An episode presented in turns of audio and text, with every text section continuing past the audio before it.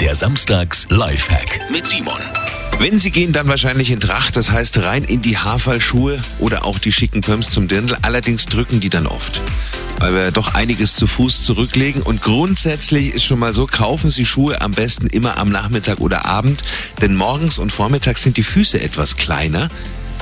Deswegen äh, täuscht das dann.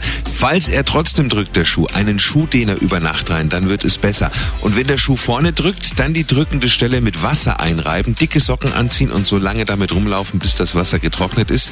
Machen Sie das ruhig öfter. Dann passt der Schuh nämlich besser. Simon Samstags Lifehack, jede Woche gibt's eine neuen und natürlich auch immer noch mal zum Nachhören auf radioarabella.de.